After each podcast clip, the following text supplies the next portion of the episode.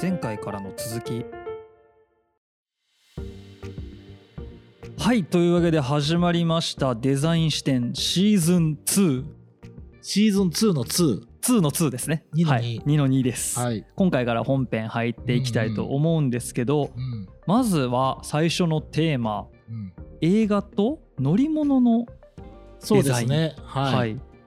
やっぱ映画、特にまあ SF が僕ら、ね、プロダクトデザイナー結構 SF 好きな人多いんですはけいど、はいはいはいまあその中でもやっぱりまあ乗り物はすごくこう、なんていうんですかね、その映画のコンセプトになってるものとかすごい多くて、で、まあそういうところでいろいろ、あの、なんていうんですか、インスピレーションとか受けるんですけど、なんか、まあ、あの前回も言った通りいやーそれはないやろみたいな時にちょっと冷めたり とかいやこれはすごいなって言ったはいはりいとはいかはいなんかそれがまあ本当にそのデザインの仕事にこうインスピレーションを与えてくれるものがいっぱいあったりとへーかそういうのが結構あるんでうんはいまあ今回ちょっとそのあたりいろいろ考察していったりとかはいあとはあのそういうのをね実は専門にデザインするデザイナーとかもいてそういう映映画画ののね中のっていそうそうそうそうあーなるほでど、ね、まあそういう人たちとかもちょっと紹介してみて、まあ、ほう一ほう般の方もしかしたらね僕らみたいにこうリアルプロダクトデザイナーよりんも、うんうんそういうデザイナーの方が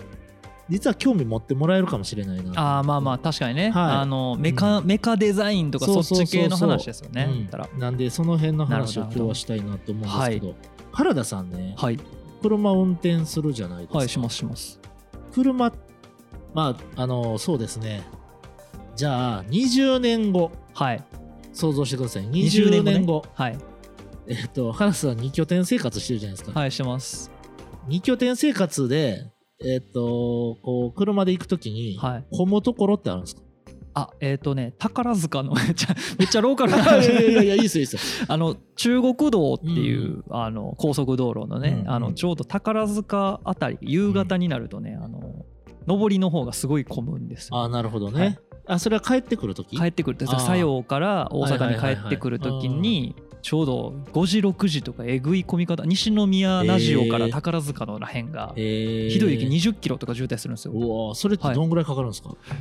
えー、そこでもう3 4 0分下手し1時間とかあら。捕まったりする時ありますね。仮にね、はい20年後、はい、車飛ぶってなったら、はいその時飛びたいですかえー、飛びたいかな飛びたいは飛びたいですよ飛びたいけどあーあの子供の頃 はあのねそれはもうそれこそ「バック・トゥ・ザ・フューチャー3」でしたっけ、はいあれはいはい未来はいに行くやつ。 2あ2 2なか未来に行くのは2うんか、あれでもう飛んでる飛んでのる見てはめいっちゃワクワクしましたけど、はいちょっと大人になってくるといろい ろいろいろ分かってくるじゃないですか分別がねあの分別が大ついて丈夫なんかその道路交通法どうなってんのかな とそかこねただそこね5年後に、うんじゃあ飛べる車が出てきましたって言った時は、僕多分ちょっと飛びたくないなと思うんですけど、はい20年後やったらいけんちゃうかなと思なうるんですほどね、うん、だって作用から帰ってくるときに、はいもう渋滞巻き込まれずにはい帰ってこれるかもしれないし、ファーン飛んでねはいなんやったら下道の方が空いてるかもしれない下道とか そうか下道と下道というか上道なんていうんですかね陸地陸道陸陸道道確かに空そ道と陸道、のはいはいはいはい陸道の方が空いてるからちょっと降りて走るかも逆にねね陸で手動運転する手か動運転するか空で自動運転するかみたいななんかねあーなんかそんなんとかまああの SF 映画のはい面白いところはそういうのがうん普通になった社会をはいにしてくれるじゃないですそか。うですねでその要はまあこうなったらいいなの未来の世界と、はい現実に僕らが生きている世界っていうのに、んうんまあ実際のところめちゃくちゃすごい差があっうて、んはいで、まあ、正直、うんえー車は空を僕は飛ばないと思ってます。なるほど20年後も多分飛べないと思ってます。なるほどなぜなら、はい車は、えー非常に飛ぶことに適さない形をしてるんですね。あそもそも車の形がってことですね形があーなるだほかどらね、いや飛べるようになったと時点でもう車の形ではなくなってるなくなってないと飛べない。なるほどはい、これはものすごく現実を突きつけられた感じが してしょぼんってなった人いいやこれるかも本当ね、あのバック・トゥ・ザ・フュ ーチャーとかが好きな方には大変申し訳ないですけど、あのあれ、ね、さっきからプロダクトデザイナーはちょっと泣いてしまう理論で、はいいはいはいやーこれは無理でしょうみたいあなあそうなんだ、ところ、うんだけど、はいまあ、非常に夢があるし、はいはいはいそうですねうんあのまんま形にすると多分何百年もかかるかもしれないですけど、うんうんうんうん別の方法でやったらもうちょっと早くあの実現したりするんじゃないかなと思って、その辺はなんかこう、うんあのポジティブに僕も見ていきたいなと、なるほどなるほどそうでとりあえずですね、はいえー今回はあの一番やっぱりテーマとしてあるのは飛ぶ車飛ばない車っはいていうのをちょっと話してみたいんですけど、まあ、ほうほうなほうんで車飛べないかっていうとはいまあめちゃくちゃ簡単なんです、まずめちゃくちゃ車って重たいああなるほ どシンプルにねシンプルに 重いあとやっぱり飛行機ってスピードを上げると、うん翼があるじゃないですか翼、はいはい翼の断面形状によってはい揚力が発生してるんですね、は揚い力はい要はいはえー、と上に上がる力うんうんうんが発生しているので、すごい高速で前に走れば走るほど、えー、と浮きやすくなる要ははいはいはい重力に対してう、んえー飛びやすくなるんですね。まあ空気がこうそうそうそうそうそこうこううこういう押し上げてもらうみたいなイそうですそうでメージすですよね。うんはあはあであれって、あのー鳥の翼とか、うんうんああいうものから発想して、はいで人間が相当数のトライアンドエラーをして、はい今の状況になってるんですね。だからあのえっとライト兄弟っていう、はいご存知ですかね、はいライト兄弟が、えっと、飛行機を飛ばしたりとかっていうのは、もうもう相当いろいろやったところでの初めめての結果であって、はいはいはい。もうかなりいろんな、ねこううん実際に腕にこうやって羽を つけてこうやって飛ぼうとした人がいたりとか、なんか崖から落ちて死んだ人たちもいたっていうのは聞いたことあります。はい、なんかそういうところのこうトライアンドエラーの果てに、まあ今の、えー、と飛行機僕らまあ旅行したりとか出張行ったりとかで乗るんですけど、ああいう状態になってまして、なるほど。で、えっとまあ、思い出してください「バック・トゥ・ザ・フューチャー1」のエンディングで、はいえードクがはい2000あれは確かね2015年の設定だと思うんですけど、はいはいはい。 2は未来からあれ2015年の設定なんですか。そうですよもうだから僕らそのそれよりも未来にそういうことか。いるんですよめちゃめちゃ飛んでましたけどね。そうめっちゃ飛んでるでしょ、はいでもえっ、と実際は2015年設定なんですね、うーうんん。そうやったっけ。そうなんや。であの時思い出してくださいねはい。どんな風にして飛んでました車 のうん普通にちょっと浮いて、なんかタイヤ折りたたんでませんでしたっそけう こうやそっうてそうそうそうそのなんかあのそうねあの縦のタイヤが横向きになって、はいうんでそのまんま浮いて、はい緩やかに浮いていってドキュッみたいな感じでそうそう一気に飛んでいくみたいなそうそこ無理やねそう 今の話聞いたら無理やねそうでょし ょだってタイヤって軸でねつながっそうでてすね走ってるわけでそうですねえ軸はってなるじゃないです かなるほどっていう風になって、はいだからこうダメなんですよプロダクトデザイナ ーはそういうねこう子供心を失ってしまう仕事でもあるんですけなるどほどはいあのーまずまあああいう形でまず自動車としてはいほぼ成立しなくなっちゃうなるほどかつえーっとこれまあ後でねちょっと詳しく説明するんですけど、はいえーっとバック・トゥ・ザ・フューチャーに出てくるタイムマシンっていうのは、デロリアンっていう車がベースになってますね、はいデロリアンあの YouTube をご覧の方は分かるんですけど白板にね今日ははいいろんな車貼ってるんですけど、はい一番上に貼ってるのがデロリアンのオリジナルってことですかオリジナルですあーこれねデロリアンって実は、はいあのー実際に市販されてた車は架空じゃないんですよあ俺てっきりこのつバック・トゥ・ザ・フューチャーのために作られた車やと思ってました違うんですあるんすねデロリアンっていう車がちなみはいに、バック・トゥ・ザ・フューチャーがはい最初に、えっと、放送されたのは多分、ちょっと待ってくださいね。 1900多分ね、 70 80 80年代かそう85年、85年ぐらいだと思うんですけおど、ーはいデロリアンね、はいえっと、デロリアンモータース、あえっとデロリアン、言われへんで デロリアンモーターカンパニーとはいはいはいいう名前で、はいえっと、DMC っていう。 DMC はいで、このデロリアンは、はいえっ、と、デロリアンさんが作った会社なんですね。あまあまあそのまんまなんですねそのままなんですはいはいはいで、そのデロリアンさんはじゃあ何者かっていうと、もともとゼネラルモーターズ、GM、はいはいアはメいリカの GM なるほどなるほどの副社長副社長なんやでして、1975年に、えへーーデトロイトにはい本社を建て、はいで、えっと、イギリスに、えっと、生産拠点を作ったり。へえなんですけど、1982年に、はいえーデロリアンモータースは解散してます。えはい。7年。たった7年。え短っはい。短い。はいで、これはまあ、いろいろあの、 うんラジオで話していいのかわかんないですけど、はいまあ、あの、デロリアン社長が、はいえっ、と、コカイン所持で逮捕されるとかっていう スキャンダルで、あなかなか のロッそうそうロックスターやったんですなねかなかのね、そう、結ほ構うほうほうなかなかこう、パンチの効いた方なんですけどなるほも、どまあ、その方がですね、えっ、と、立ち上げた DMC から、はい、う生産されたーん車はたった1台が、えー、とこの DMC12 というこへーのデロリアンのベースになってる車です。なるほどはい、あじゃあもう唯一の車なんですねそうです。デロリアンだからもうデロリアンってそのまんまで呼ばれてるそう感そじのなんやまんまで呼ばれてるんです。だからトヨタが車1台しか作ってなかったからもうトヨタっていう名前って、みたいな呼ばれてるみたいな呼ばれてるノリみたいなってことですねあすげ えそ知らんかったはうでいね、じゃあ、えっと、多分え原田さん、バック・トゥ・ザ・フューチャー最初に見たのどれぐらいですかいやめっちゃちっちゃい時だと思いますよ僕うん87年生まれなんで、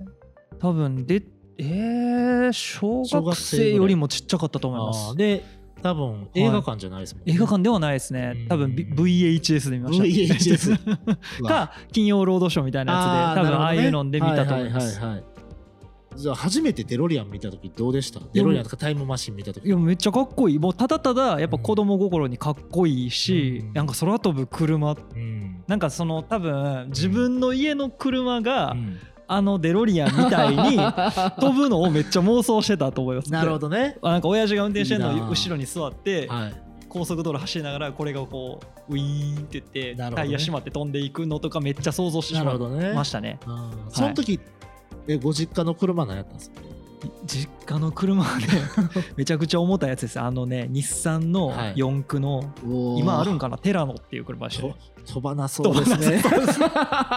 全然飛ばなさそう 全。然飛ばなそうですねちなみにあのはいこの DMC12 はい。はまあさっきねかっこいいっていうお話があったと思うんですけどこれあのちょっとまあデザインの話を先にしますとはい。えーこれはイタリア人が実はデザインしておりまして、えー、とジョルジェット・ジウジアーロさんというジョル字が多い。ジョルジェット・ジウジアーロ、とジュージアーノさんですはいね。はい。これでも、はいイタリアではめちゃくちゃ有名なデザイナーでへえ。本当にまあ日本の柳総理さん以上に多分有名な、超大物なんですね。そうですあすげえ。しかもまだ、あの生きておられますあそうなんですか。はいでえっ、とジウジアーロさんははい。えーっと、まあ、いろんなもののデザインする。これはまあはい後で言うんですけど、はいまずこの、えっと、デロリアンを開発した時っていうのはもう結構、なんかな、キャリアで言うと多分、もう後ろの方じゃないですかね。え多へ分、ーもう結構、あの、その前にもいろんな車を、えーそれこそ1960年代とかにいろいろデザインされてるんですけど、えーげえはい。あの、一応カーデザインの神様みたいなへえ。はい全然知らんかった。で日本人日本の車も結構デザインさあれあそうですか。へてたりしますねえ。ちなみにこの DMC12 はいなんですけども、えーちょっとこの外装を見てくださいはい。何色ですかしあのあ白いあれ思い出してください映画思い出してくださいあどんえどんな色でしたなんかシルバうーんうんにちょっとなんかちょっと黒黒ずんでるイメージがありましたけど。そうそうそうそうはいこれね、はいすごい実ははい変わった車で、はい。これボディステンレスなんですよほう。そう普通は鉄板にはい塗装とかするんですけど、はいこれメンテナンスフリーを歌ってて錆びないステンレスをボディに使ってるんですよえすげえ。そうえそんなそんな車やったんですかそんな車なんですデデロロリアンリアンすげえそうだから、はいおそらくですけど、はいええー今これあの台数もそんなに実は、えっと、めちゃくちゃたくさんあるわけではなくて、はい。初年度でもまあ6500台ぐらいうんうんうん。販。売したようなもので、はいだけどまあ実際生産した年数でいったらそんなにたくさんないので、はあんまり残ってない、い。ですよね。うんはい、でまあユニバーサル・スタジオとかに行ったら、はいもしかしたらあるかもしれないはでいすけはいど、はいはい。なかなかまあ実物をお目にかかる機会はないんですけど、僕昨日ねあのグーで調べた んですよあの中古中古車中古車探すね。 1台 だけ群馬県に売ってるんですよあそれがそれあのちょっとここ貼にっあてるまやすつけどね、はいはいあのちなみにですね、はい状態はですね、えーとまあ、あの年式でいうと1982年、はいえーまあ、デロリアンあの DMC が解散する年のあじゃあもうほんま最後の方にものですね、できたやつだ、はいで走行距離はい1万3000キロ、あそんなにやあんま走ってない走ってないですねやこれ状態いいですよ、ははい、排気量い 2800cc、はいお値段なんと1000万円、まあまあまあまあしますよねうんするし、はいだ意外と安くないみたいな、うんまあどう見るかですけど、まあ、どう見るかですけど、うんうん買えるっちゃ買えるいや買えへんけど あそう買われへんけどなん無か駄に無駄に1000万円持ってたら買ってもええかなとかね、確かにねうん、思ったデロリアンンをこの手にって思ったらそうちょっと熱いですね 熱いでしょ確かにあのまああのタイムマシンに改造する能力は我々にはないです けどまあそういうこうね由緒正しい車はいだっはいはいはたいりするわけです、ねなるほどねはちなみにあのちょっと YouTube の方方しかちょっとわからないんですけど、うんうんこのいうんデロリアンのうん開き方がこうね横にこれなんうていうんですかガルウィングって言うんでしたっけ、あの横にパコって開くそうそう羽みたいに開くタイプじゃないですか、はいこれは仕様なんですかもう最初からそうそうなんやスポ俺ーツカーとかに結構あるんですよですよね、うんいや俺てっきりなんか素体見ると割となん かお堅いイメージの普通車やか普通にら横開きやと思うでしょ横開きと思ってたんですけど、いやこれね上に開くんですよ群馬県のそう1000万円のその画像を見たら そうそう上に開いてるから、はいあこれもともとこうなんやと思って、もともとこういう仕様ですあなるほど、そうなんです攻めてますねガルウィ結ング構そかっこいいうでやっぱね乗り降りとか結構はい上の方までガバって開いてくれるんで、はいその代わりあの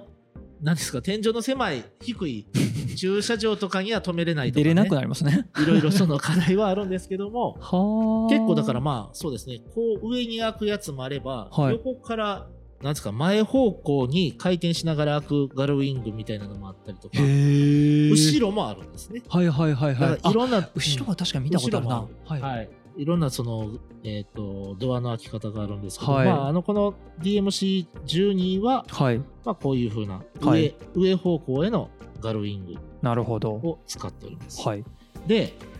原田さん、あのい、つも乗ってる車、エンジンルームってどこにあるんですかエンジンルーム前前ですよね。前です。はい。で、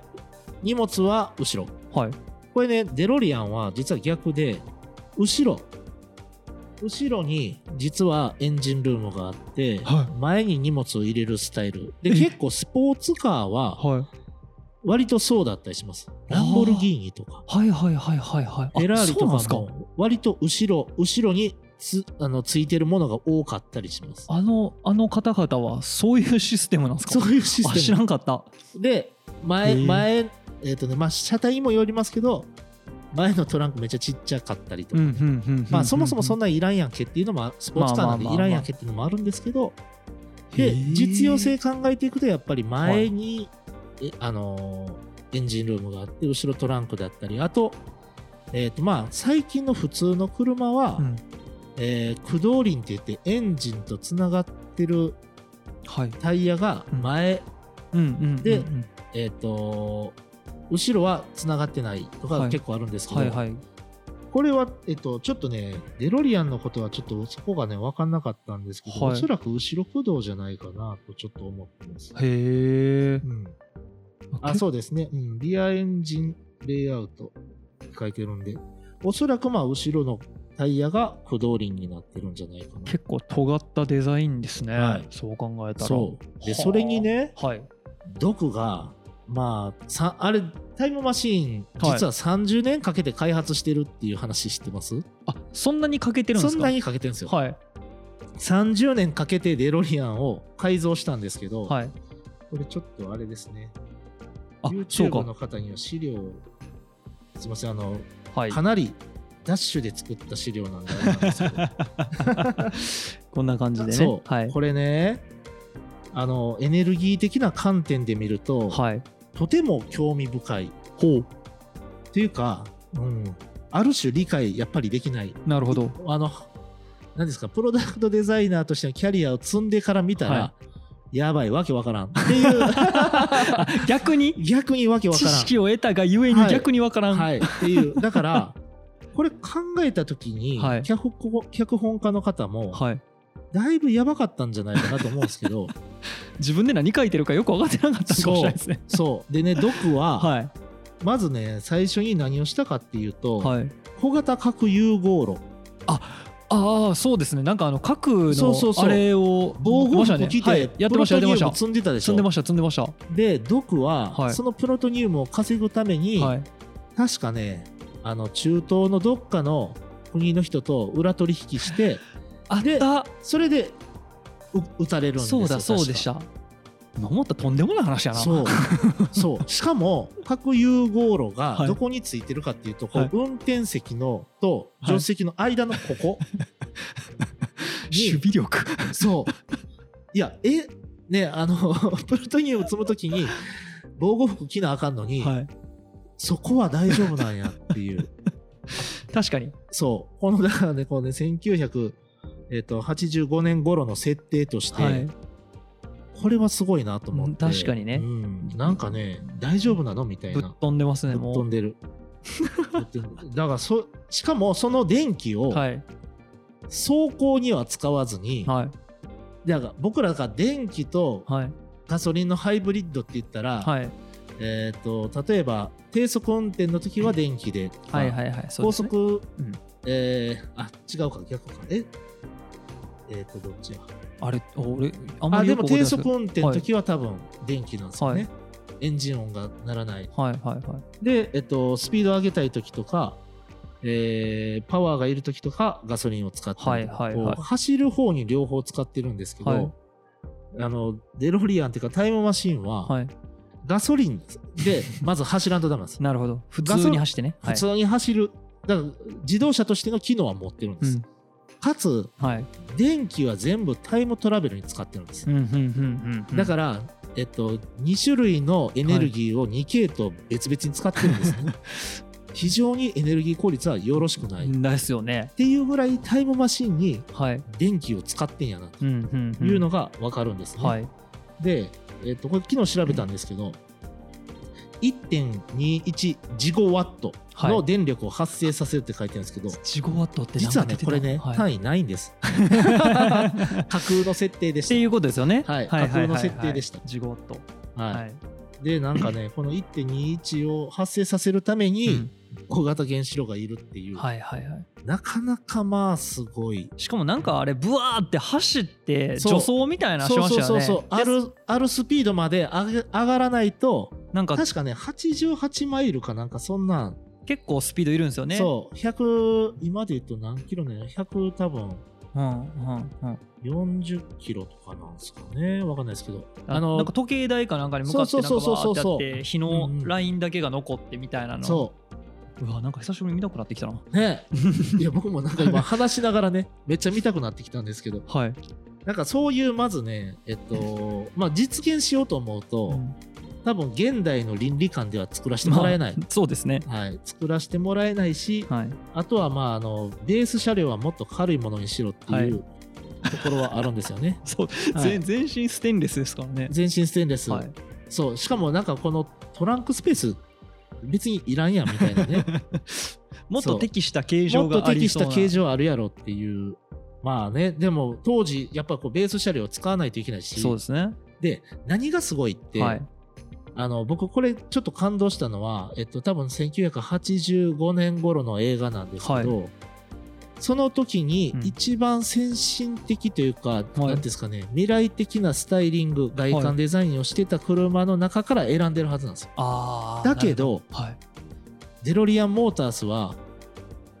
えっと、82年に解散してるんほでど、ですよねだから、僕多分このデロリアンとはいバックトゥザフューチャーの間に、その広告的な関係性ってなかったと思うんですよ。ああいや僕も今一瞬思ったのさスポンサーやったんかなってちょっと思ったけど、だって82年解散してるんですから。スポンサーではない。もうこの時期には売る手もないうんってことですよね、うんだからそう考えると結構巧妙なっていうかデロリアン選んだ理由がはい逆にめっちゃ知りたくなってきてその辺ほんとねなんかこうし詳しい人いたらお便りくださ い制作側のなんかこそうう思いというかそう意図みたいなのそうそがうそうちょっと垣間見えるというか、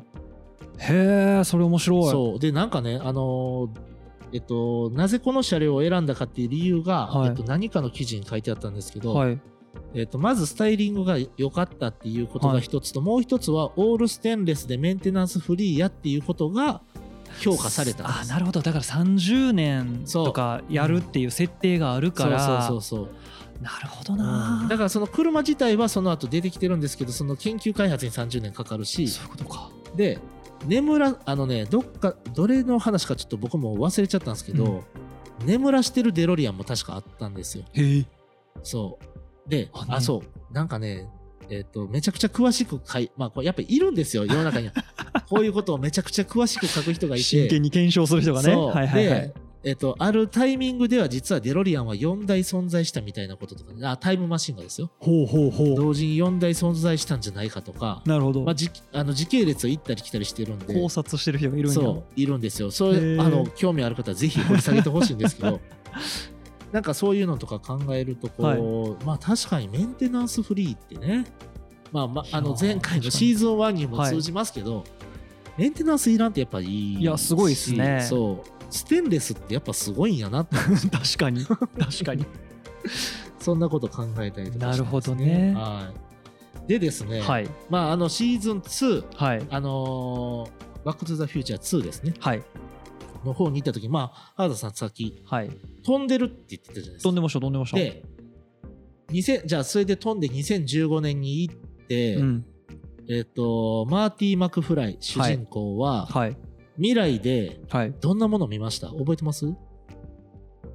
あんまり覚えてなどいんなもの見たえーっとねなんかその何がありましたえっと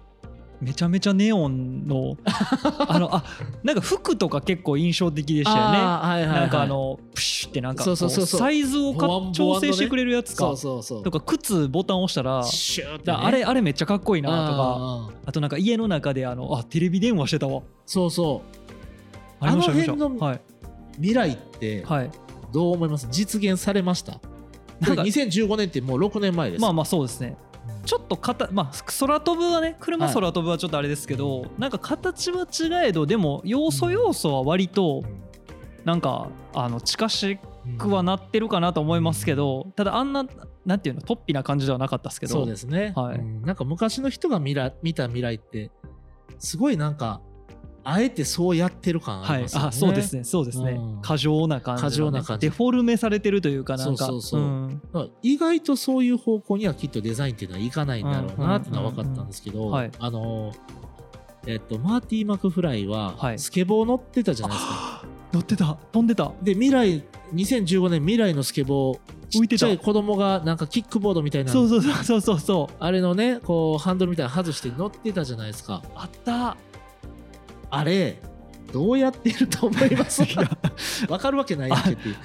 なんかうんあれでもね俺子供ながらにちょっと発想してたのは、はい磁石のっぽい動きしてるなって思ってたんですよ、はいはいはいそうですね。磁石の反発っぽい動きをしてるような気がしてて、はい。なんか地面にめっちゃじ磁石埋めてあんのかなとかなんかなるほどね。そんな 風に考えたりした時はありましたね。いやあれもだから、僕もちっちゃい頃あれ見た時に、はい、すげえ乗りてえとかと思ってたんですけど、でもこうね大人にな ってプロダクトデザイナーでいろいろやり始めて。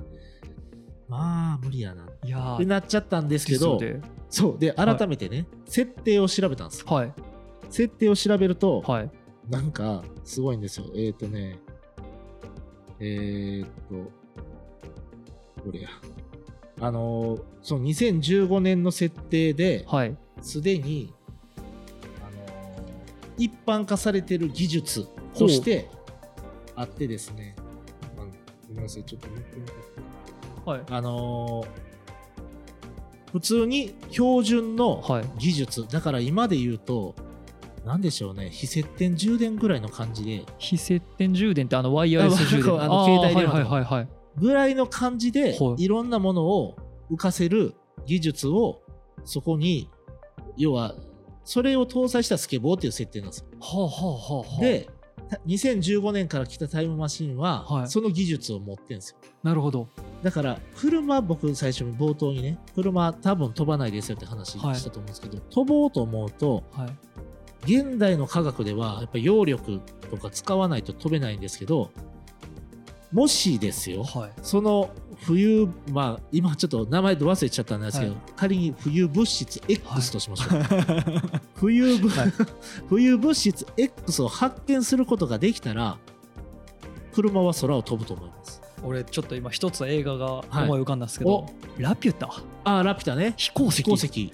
そう要は飛行石が見つかった世界の話なんですよねそうそういうだからこあーなるほう科どな学でもしかしたらそれは見つけれるかもしれないし、はいはいはいはいで使い方はいいんかどうかわかんないですけど、はいでも多分こう地球ってどんどん過密になっていくんで、はいある程度こう地面にこうなんですか僕ら密集して暮らしてるじゃないですか、はいでもうちょっとこう空間に余裕をソーシャルディスタ ンスをあの左右はいだけじゃなくて上下にもね、はい取っていかないといけないんじゃないかななるほどねだからそういうふうになんかこ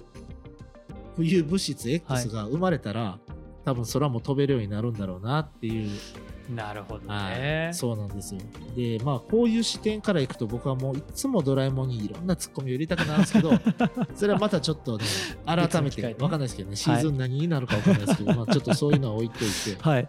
であとねもう一個、はいあのーなんですかねこうデロリアンで、はいえー2015年から来た、だからシーズン、あと、バックトゥザフューチャーうん1の一番最後、はい2015年から来たタイムマシーンが、えっ、と、マーティの前に止まって、はいで、ドクがなんか、ゴミ箱から漁ってたの覚えてます覚えてないですかああさってたあバナナの皮かなんかそうそうそうそうそう。エネルギーが必要だっつっそうて。バナナの皮とか、空き缶となか入、れてたゴミ入れてたはそう。あれが2回目の改造で、い2000その一番最初は小型核融合炉積んでたんですけど2015年にはそうかえーっとそれがいらなくなってそれを何ですかねえっとちょっと別の仕組みに変わりましはいてプルトニウムを使わずにうんバナナの皮とかビールとかアルミ缶うんそれを原子レベルまで分解して 常温核融合はい常温核融合っていう言葉そのものが、はい僕はめっちゃ気になるんですけど常温核融合あった要うんは普通の温度の核融合です、はいでニューニュークリアゴールドフュージョンという 名前らしいんですけど、はい反応を起こしてさっきのせ架空の設定の1.21ジゴワットを発生 させるでその1.21のところはのい省エネ率は上がってないんです、なるほどあはいそうか必要電力自体は変わってな変わいってない、やけうどんその作り方が変わってる変わったとそあうなるほどそうしかも相変わらずん核融合とうんガソリンのうんハイブリッ ドでそこは変わってない変わってない。で、2系統を2系統でやるっていう、あ 2, つのエネルギーを2系統でやるっていう、この進歩のなさ。なんか未来に行ってるけそどうそこは進歩してないんやそう。でね、さっきのね、はいあの、ホバー、えっとね、ホバーなんとか、コンバージョンかなんか、そんな名前なんですよ、はあの浮かせる技術。はいはいはいはいあれ、 そう、調べたら、あの動力源何かって言ったらガソリンやったんですよ。ガソリンで浮かしてるんですかそう。はあガソリンで、はいわかんないですけど、おそらく超小型エンジン的なものが入ってて、はあはあはあはあそれによって何か浮かしてることになってるんですけど、はいまあ、そこは 僕ピン全然ピンとしてなくて全然ピンとこないはいだって今のエンジンガソリンエンジンとか多分もともと石炭だったりとかはいそういうはいはいこう何かを燃やしてしかも蒸気を作ったり、うんえっと、何かを爆発させて圧力をかけてとかっていう形で動かしてるのに、はいでそれでこう一つのものを回すっていうことが、まあ、ベースになってるわけですよ。で浮く浮かすんやでっていう。何なんですかそねこがね、めちゃくちゃ気になる。6年前に、ね、違う世界 線では6年前にそうなってたはずなのに、ね、僕らが生きてる世界線ではそうならなかった。なってないです。ねそれ、めっちゃ気になる。なるほどねそう。いやまあそこあのうんあるある意味で絵空事っちゃ絵空事なわけなんそうであれですけどプロダクトデザイナー的にはそこも解読したくめなちゃるくちゃ気になる。気になる。なるほどですねデザイン視点次回へ続く